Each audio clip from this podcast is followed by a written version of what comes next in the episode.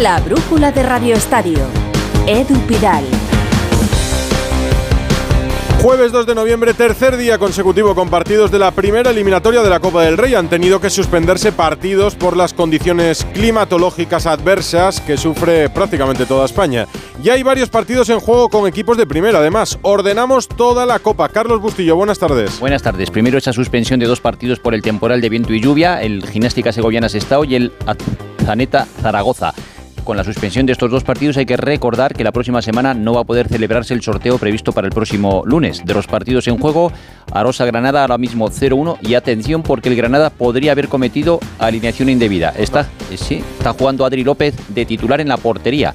Este jugador es mayor de 23 años y dicen que al ser está inscrito con el Recreativo Granada y la Copa del Rey no está considerada competición profesional. Por lo tanto, solo eh, no podría jugar al tener más de 23 años. Eh, si denuncia el Arosa, posiblemente el Granada quedaría eliminado por alineación indebida. Chiclana Villarreal en estos momentos en el segundo tiempo ya 0-4, Logroñés Valencia empate a 0, el Hércules Burgos también empate a 0, el Villanovense Ibiza acaba de empezar también con empate a 0 y a las 9 Deportivo Murcia a. Por seguir con los directos, hay Euroliga de baloncesto. Hoy para el Valencia, mañana para el Barça y Basconia, porque el del Real Madrid se suspendió hace días. David Camps, buenas tardes.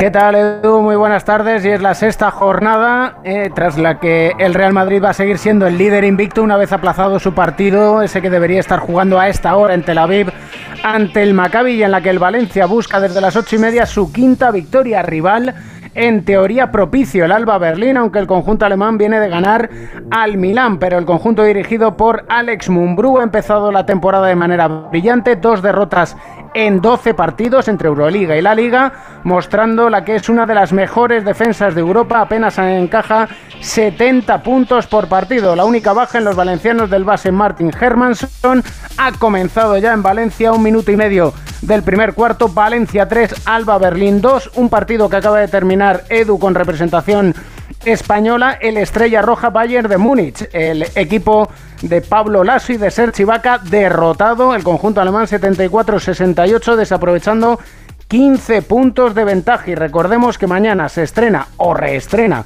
Dusko Ivanovic al frente del Vasconia, reciben al Partizan en un partido que va a servir de homenaje al argentino Luis Escola, retirando su camiseta con el número 4 y que ya nadie más va a volver a usar en el Vasconia y el Barça.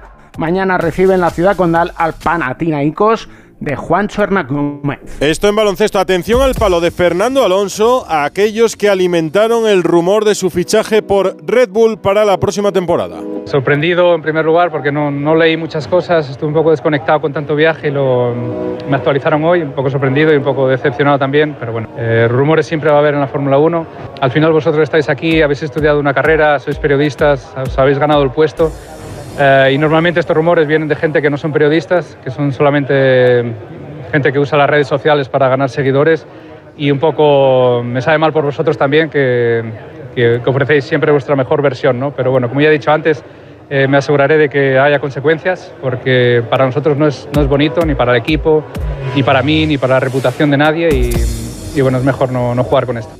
Con buen tono, pero duro, Fernando Alonso. Aquí fuimos extremadamente escépticos. Ayer Vila del Prat dijo en la brújula que el fichaje del asturiano por Red Bull no lo veía por ninguna parte. Pues tenía razón Vila del Prat. Lo que sí es una realidad es la renovación del contrato de Rodrigo en el Real Madrid. Una ampliación hasta el año 2028. El martes fue Vinicius, hoy Rodrigo. Alberto Pereiro, buenas tardes. Hola Edu, ¿qué tal? Muy buenas. Eh, firma hasta 2028 y ha estado en las oficinas del Real Madrid en Valdebebas eh, después del entreno del conjunto blanco a las 11 de la mañana con su familia, su padre, su madre, sus niños, eh, su hermana, con el presidente del Madrid, Florentino Pérez, y firma cinco años más a razón de 8, entre 8 y 9 millones de euros netos por cada una de las temporadas. No va cobrar lo mismo que Vini, pero dobla prácticamente su sueldo a partir de la temporada que viene y otro al club de los mil millones de la cláusula. Mañana, en principio, será el día para Eder Militao, sin confirmar todavía, en una semana en la que han renovado tres, Vini, Rodrigo y Militao. La semana que viene veremos a ver si es el turno de Valverde y de Camavinga. Eh, por cierto, otro que va a llegar la temporada que viene tiene 16 años. Eh, cumplirá 18 eh, cuando llegue al conjunto blanco. Eh, además tendrá que ser avanzada la pretemporada. Es Hendrik, hablando de lo que se tiene que preparar, sobre todo de cabeza para jugar el Madrid. Como necesito estar preparado, tanto mental como culturalmente. Eh, aquí en Sudamérica es muy diferente y si no tienes ese tipo de preparación, la adaptación será muy, muy difícil. Y lo mejor que puedes hacer como jugador es invertir en, en tu desarrollo personal. En cuanto a lo deportivo en el día de hoy, con Arda Güler, sin Ceballos, sin Mendy, sin Valverde, que tiene algún que otro pequeño problema, pero no pone en peligro su presencia para el fin de semana. Frente al Rayo, donde baja segura, ya sabemos, Chuamení, Militao, que mañana puede ser su día, y Thibaut Courtois. La firma de su nuevo contrato le llega a Rodrigo seguramente en uno de sus mejores momentos, en uno de sus peores momentos, digo, de rendimiento desde que llegó al Real Madrid. Posiblemente le falte eh, acoplarse a este nuevo sistema pensado para que Bellingham ocupe la posición de media punta. ¿Cómo lo ves tú a Rodrigo? Santi Segurola, hola. Buenas tardes, Edu. La verdad es que me parece que era lógica eh, por, por todos los sistemas. Primero porque él es muy joven, tiene talento, tiene virtudes, muchísimas, y también creo que es un jugador que todavía no ha alcanzado eh, su techo. En gran medida creo que Rodrigo ha jugado contracorriente en las posiciones que otros eh, le han dejado obligatoriamente, porque su posición natural está más cerca de la que ocupa Vinicius, porque en la media punta, que es probablemente su posición natural, pues el Real Madrid no cuenta o ha encontrado ahora un superjugador como Bellingham, y porque tuvo mucha competencia por la derecha. Se, se impuso Rodrigo, que es un jugador, vuelvo a decir, con unas condiciones bárbaras para jugar fútbol, fino, listo, sabe, le pega muy bien a la pelota y lucha yo creo también contra una especie de prejuicio, ¿no? Como que no acaba de explotar. Es un jugador que para ser brasileño no, no, no es muy caliente, entre comillas, es un jugador más bien frío, expresivo en el regate, pero no expresivo gestual. Y eso a veces yo creo que le perjudica. Ahora anda en una racha que le cuesta marcar goles, pero creo que el Madrid ha hecho lo que tiene que hacer. Un jugador de 22 años, yo creo que en un futuro más que bien trazado y además con la posibilidad de garantizar un contrato que en caso de que algún club pues, tenga interés por Rodrigo, y habrá varios que lo tengan, le permita al Madrid ya jugar con el contrato de, de Rodrigo y como siempre, si llega el caso,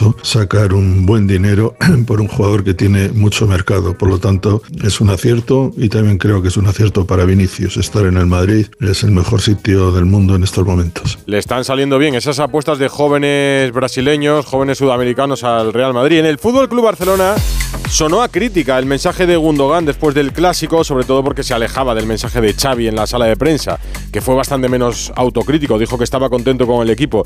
Ya han tenido una charla, eh, Gundogan y Xavi, han hablado y todos y todos en general, no solo ellos dos, intentan restarle importancia a esto, creo. Alfredo Martínez, buenas.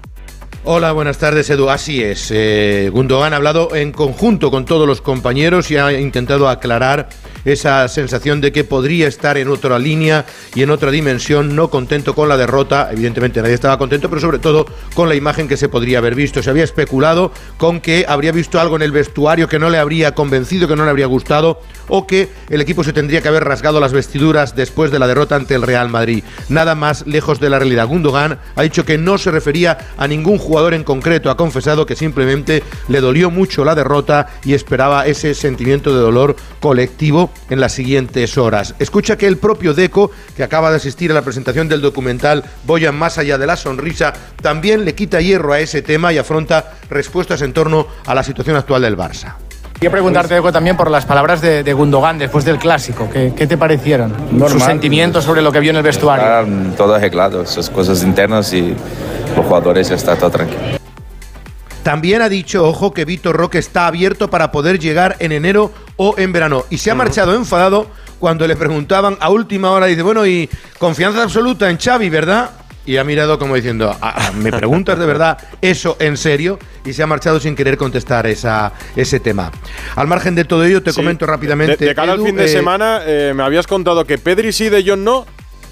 ¿Puede ser? Pedri sí, De Jong no. Sí, esa es la sensación. Pedri mañana recibirá la alta médica. Son más de dos meses de baja. Ya. Yo creo que es noticia. El jugador que se lesionó del recto anterior del muslo derecho va a recibir el alta y viajará a San Sebastián. Lógicamente, Nanoeta no jugará el partido entero, pero tendrá minutos. De Jong va con más problemas con la sindesmiosis tibioperoneal distal que sufrió en el tobillo derecho y presumiblemente no estará y posiblemente tampoco viaje a Hamburgo la semana siguiente para el partido frente al Shakhtar. Va un poco más lento, pero quizás el regreso de Pedri y la vuelta de otros futbolistas como Lewandowski, Rafinha, le quite algo de presión al propio jugador holandés. Real Sociedad Barça el sábado a las 9 de la noche y una más, Alfredo. Detenidos varios aficionados del español por la invasión de campo el día que el Barça celebró, ganó la última liga hace unos meses y que le costó la clausura de un partido, recordarás, al Real Club Deportivo Español. los Mossos de Escuadra han confirmado oficialmente la detención de seis personas que van entre los 23 y los 46 años a los que se les acusa de daños y de invadir el campo y de perjudicar, por ejemplo, 32.000 euros en destrozos, entre otros unas cámaras de televisión que lanzaron al suelo. Eran el Gol Nord. De momento los Mossos no descartan más detenciones con respecto a estos hechos que se produjeron al término de la liga pasada, como tú bien decías. Todo esto en Barcelona. Gracias, Alfredo. Estamos contando la Copa del Rey, la actualidad de los equipos en la víspera del comienzo de la jornada 12 en Primera División. Vuelve la Liga, lo va a hacer en Gran Canaria. Unión Deportiva Las Palmas, Atlético de Madrid, mañana a las 9 de la noche, mañana viernes. ¿Cómo está el Atleti y qué ha dicho el Cholo? Jano Mori. Hola, Jano. Hola Edu, ¿qué tal? Bueno, fíjate que si gana se podría eh, poner líder a menos hasta el sábado. señor. ¿Eh? Ahí es nada. Eh, un Atlético de Madrid que ha volado a las 6 de la tarde hacia Gran Canaria con 20 eh, convocados, los 18 disponibles del primer equipo y dos porteros, Gómez y Maestre, porque Gerbich se ha caído de la convocatoria por una indisposición, no entrenó esta mañana y por tanto se queda en Madrid junto con Lino, Memphis, Lemar y Reinildo. Como te decía ayer, parece que Pablo Barrios va a ser el titular, es la novedad que presenta el 11 con eh, el resto habitual, Oblak, Molina, Riquelme en los carriles, Savic, Vícer, Hermoso, Coque de Paul, Pablo Barrios que entraría por Saúl y arriba Grisman y Morata y rueda de prensa de Simeone. Hasta dos veces se le ha preguntado por la renovación, que cómo va, las dos veces ha dicho lo mismo, las palmas, las palmas. Yo he intentado tirársela por otro lado, porque fíjate cómo es esto del fútbol, Edu, en un año eh, hace un año el Atlético de Madrid, mañana, hará un año que el Atlético de Madrid se quedó fuera de Europa, de competición europea, ni Champions, ni, Europa, ni UEFA. Y un año después estuvo incluso cuestionado Simeone y ahora pues se está hablando de su renovación que se va a producir. Así que esto del fútbol cambia mucho en muy poco tiempo, ¿verdad? Y tanto que en un año en la vida laboral y personal de todos puede variar, puede cambiar y tenemos que estar siempre predispuestos a, reaccionar. Evidentemente hemos podido reaccionar bien, pero no me, no me pasó nada diferente a lo que le pasa a todos laboralmente en algún momento durante una temporada y por suerte hemos tenido gente que nos ha acompañado y hemos podido cambiar el rumbo que teníamos previo al Mundial. Pues tiene razón, Jano, no me había fijado. El Atlético de Madrid se colocaría como líder provisional en primera, empatado a puntos con el Real Madrid si gana mañana en Gran Canaria y tiene pendiente aún un partido aplazado en su día ante el Sevilla. ¿Cómo está la Unión Deportiva Las Palmas? David Ojeda. ¿Qué tal? Muy buenas tardes, Edu. Mucho ambiente en Gran Canaria de cara al partido que mañana va a medir a la Unión Deportiva y al Atlético de Madrid. Hace muchos días que no quedan entradas disponibles en taquilla. Eso sí, con 25.000 abonados que tiene la Unión Deportiva esta temporada, apenas 8.000 entradas salieron a la venta. Así que, como te digo, desde el retorno del mes de mayo se esperaba por el primer lleno de la temporada. Este sucederá en este partido que mañana va a medir, en principio, a dos equipos con estilos futbolísticos antagónicos. El de la Unión Deportiva de una mayor precisión que el del Atlético de Madrid, aunque afirmaba hoy el entrenador Xavi García Pimienta que eso ha cambiado mucho y que este Atlético quiere mucho el balón y que domina los partidos con él. Y si nosotros nos venimos para atrás cuando el Atlético, el Atlético tenga, el balón, eh, es que nos van a pasar por encima porque este año eh, están eh, siendo mucho más participativos con el balón y mucho más asociativos, también por, los, por el perfil de jugadores que tiene, como, como digo. Y les está yendo muy bien. En muchos partidos están dominando la posesión del balón. Así lo ve el técnico de la Unión Deportiva Las Palmas, que ha confirmado las bajas de Sandro, por supuesto de Jonathan Viera, y que ha mostrado muchísimo respeto y admiración en la sala de prensa por Diego Pablo Simeone, su homólogo en el rival. La brújula de Radio Estadio. Te lo digo, te lo cuento. Te lo digo, sigue subiéndome el seguro del coche, aunque nunca me han multado. Te lo cuento.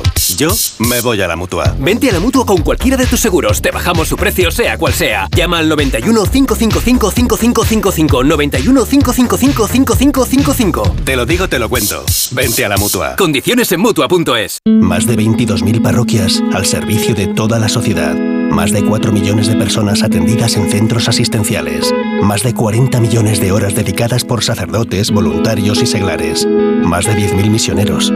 12 de noviembre, Día de la Iglesia Diocesana. Orgullosos de nuestra fe. Por tantos. En línea directa sabemos que cuando acaba el año a todos nos viene bien un buen ahorro. Por eso este octubre ofrecemos el mes de puertas abiertas de línea directa. Te bajamos hasta un 25% el precio de tus seguros de coche y hogar con coberturas inigualables. No dejes escapar esta oportunidad y cámbiate antes de que sea demasiado tarde. Ven directo a lineadirecta.com o llama al 917-700-700. El valor de ser directo. Habrá que ayudar a lograr el progreso, porque no es lo mismo de prestado que alguien te ayude a tener un hogar. En Bankinter rompemos las reglas y lanzamos la hipoteca dual, una hipoteca revolucionaria que combina el interés variable y fijo a la vez, en la proporción que tú elijas y desde el primer día. Infórmate en bankinter.com. Ojo al vatio. ¿Sabías que dejar la tele de fondo puede aumentar tu factura hasta un 30% cada mes? Así que si no la vas a ver, quizás es mejor seguir escuchando la radio. Para más consejos, no te pierdas Ojo al Vatio en las redes sociales de Naturgy. Un contenido para ayudarte a ahorrar, sea cual sea tu energética. Naturgy. La brújula de Radio Estadio. Edu Pidal. ¿Cómo van los partidos en juego de la Copa Bustillo? En el último minuto, Arosa 0, Granada 3, también terminando, Chiclana 0, Villarreal 5, casi un minuto para el descanso, Logroñés 0, Valencia 0, Hércules Burgos en los 30 minutos del primer tiempo 0-0 y también con 30 minutos del primer tiempo, Villanovense 0, Ibiza 0. ¿Cómo le va el Valencia en la Euroliga, Camps? Mal inicio del Valencia, 1.40 para llegar al final del primer cuarto, Valencia 14, Alba Berlín y posesión 14. La Copa del Rey, días de Copa del Rey y esta Copa desde otro punto de vista, una película con guion de Paco Reyes. Hombre rico, hombre pobre. La musiquita de Edu suena un poquito antigua, pero porque lo es, ni más ni menos que de los 70 de la serie Hombre rico, hombre pobre, protagonizada por Nick Nolte. Pero bueno, vamos a lo que vamos y hablamos de ricos y de pobres. Getafe y Betis no es que sean precisamente los ricos de primera, menos el Getafe que el Betis, pero comparados con el Tardienta y el Hernán Cortés son multimillonarios, pero al menos han entrado por derecho propio en la historia. Y ya lo creo, porque en el caso del Tardienta figurará desde ayer en el libro de los récords de Mr. Chip y del fútbol español, porque recibió la mayor goleada a domicilio en toda la historia de esta competición, 0-12.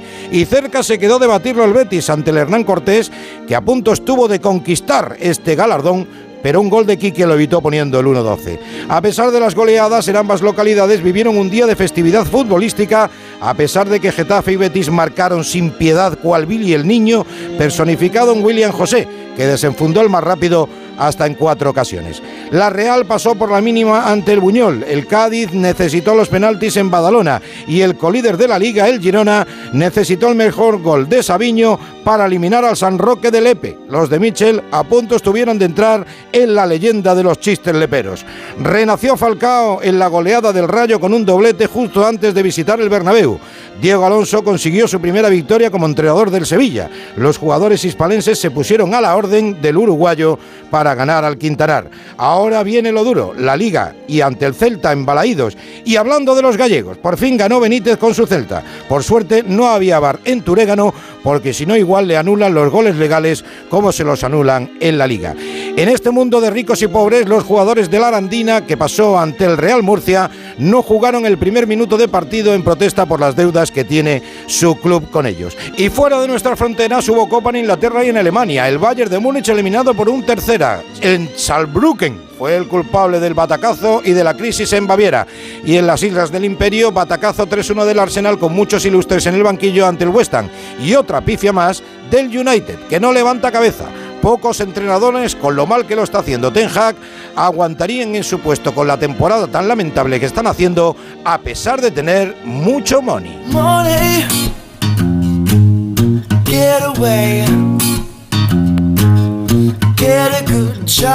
La Copa del Rey que da alegrías, que da sorpresas y que da decepciones, sobre todo en estas primeras rondas con tantos equipos modestos. La semana que viene el sorteo estará condicionado por los partidos aplazados, que ya veremos cuándo se juegan. Hasta dos, hoy jueves por las condiciones meteorológicas. Son las 9 menos 10, una hora menos en Canarias. La brújula de Radio Estadio. Caso Rubiales. Hoy han declarado en el juzgado como testigos el seleccionador Luis de la Fuente y dos responsables del Departamento de Comunicación de la Federación. Rafa Fernández.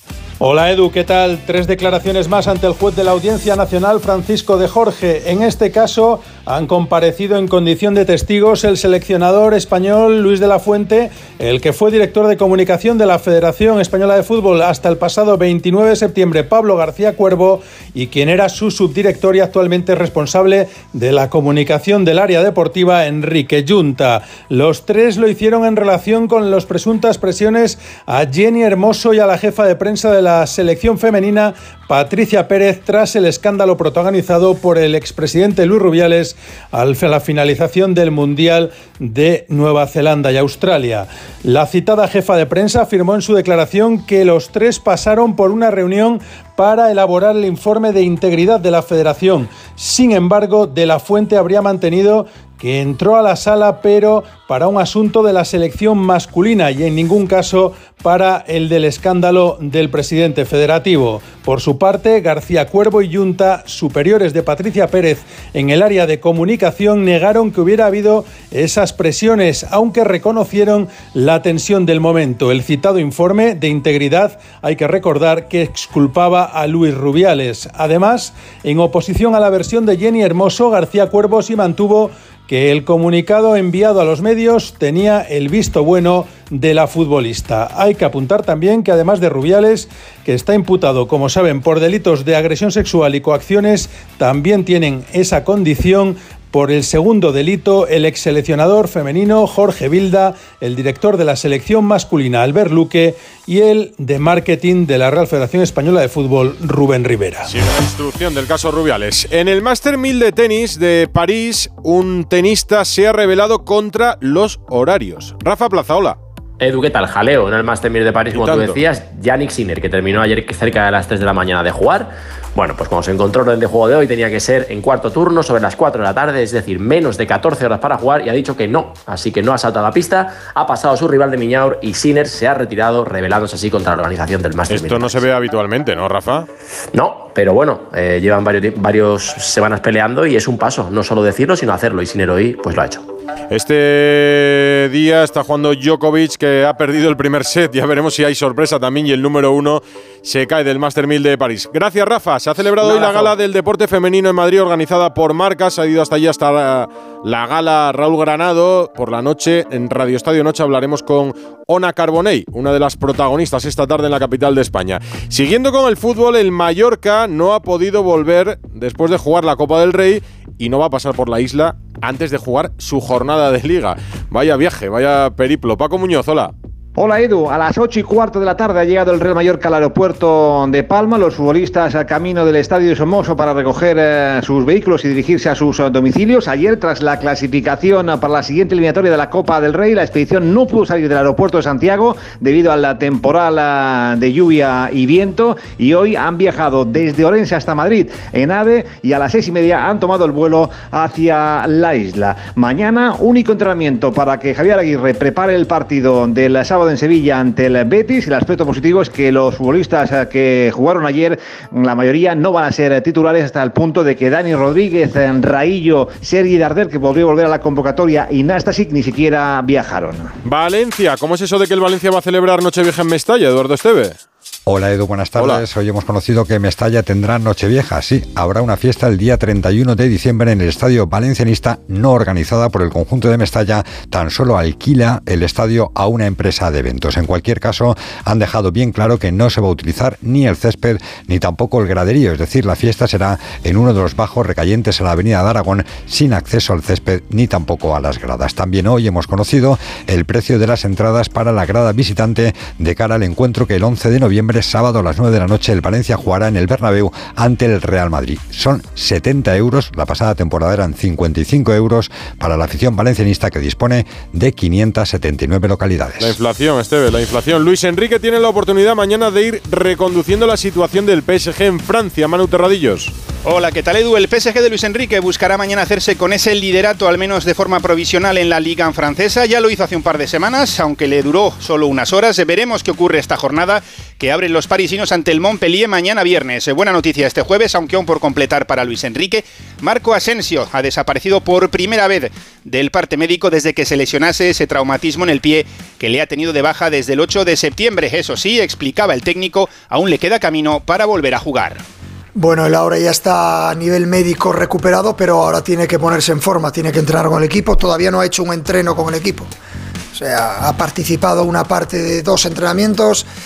Ahora, después de estar un mes y medio, casi dos meses lesionado, necesita ponerse en forma, necesita entrenar y eso va a llevar su tiempo pero estoy súper contento de volver a tener a Marco. Un Luis Enrique que en la rueda de prensa se ha mostrado seguro además de que Mbappé tarde o temprano ganará el balón de oro, del que de momento, eso sí, aunque fuese tercero en la última votación, aún está lejos. Tras los partidos de España vuelve la Liga F, Ana Rodríguez. Eso es este fin de semana, jornada 7, el líder el Barça recibe en el Johan al Sevilla el domingo a las 4 de la tarde. Por su parte el Real Madrid juega el sábado a las 6 y media en Ipurúa ante el Eibar. El partidazo de la jornada lo viviremos en el Fernando Torres de Fuenlabrada el domingo a las 6 y media entre el Madrid Club de Fútbol y el Levante.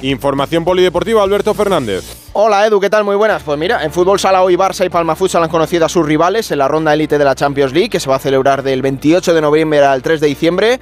Los azulgranas han tenido menos suerte porque les ha caído, por ejemplo, el Ciudad de Éboli, que es el campeón italiano, y el Riga, que es el equipo de Ricardinho.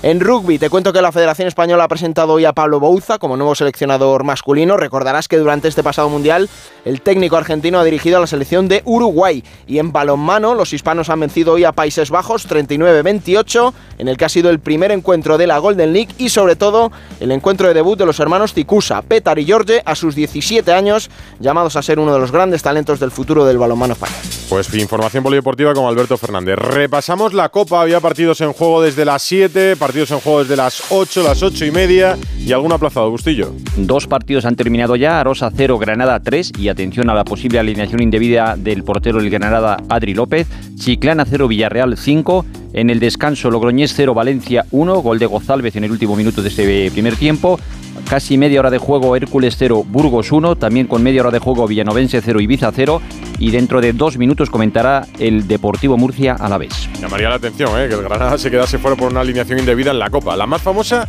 la alineación indebida más famosa de la Copa del Rey, ¿cuál dirías que es? La de Cherichev con el Real Madrid. el, Cádiz fue, ¿no? El, Carranza. yo creo. ¿Cómo vamos a dejar al Valencia en la Euroliga, Camps? Pues de momento con un partido muy igualado ante el Alba Berlín. Anota ahora el conjunto berlinés para Valencia 23, Alba Berlín 24 en los tres primeros minutos del segundo cuarto. Al final de los primeros 10, un exiguo 15-14 para el conjunto Taronja. Muy mal desde el lanzamiento exterior, apenas un 30% de acierto. Ahora anota Inglis para devolver la ventaja de un punto al conjunto de Alex Mumbrú. Valencia 25. Alba Berlín 24-6-41 para llegar al descanso. Recordemos que mañana Basconia Partizan se retira la camiseta de Luis Escola, el número 4 en el debut de Dusko Ivanovic como nuevo entrenador del Basconia y el Barcelona que recibirá al Panathinaikos de Juancho Hernán Gómez. Y los jueves los despide Granado. El brujulazo. ¿Qué es eso? Con Raúl Granado. ¡Ole tú! ¡Ole tú! Se está disputando esta semana la primera ronda de Copa del Rey con los equipos de primera y segunda división ya entrando en la competición. Y como es habitual, han llegado las quejas por el estado de algunos terrenos de juego. Y me hace gracia, porque el argumento repetitivo es que un mal césped puede lesionar a un jugador de primera y acabar con su carrera. Y es verdad. Pero ahora, dale la vuelta al tema. Si el jugador de primera se lesiona y su carrera se resiente, será una fatalidad importante, pero si el jugador de categoría no profesional se lesiona en ese mismo partido, no perderá su carrera como futbolista. Perderá un tiempo precioso en su trabajo, en el que cobra con suerte 1.200 euros y con el cual sobrevive y da de comer a su familia. Y eso en el mejor de los casos, si no es que lo pierde definitivamente si tiene que enfrentar una baja duradera. ¿Quién pierde más? Al menos creo que el debate merece la duda. Yo quiero.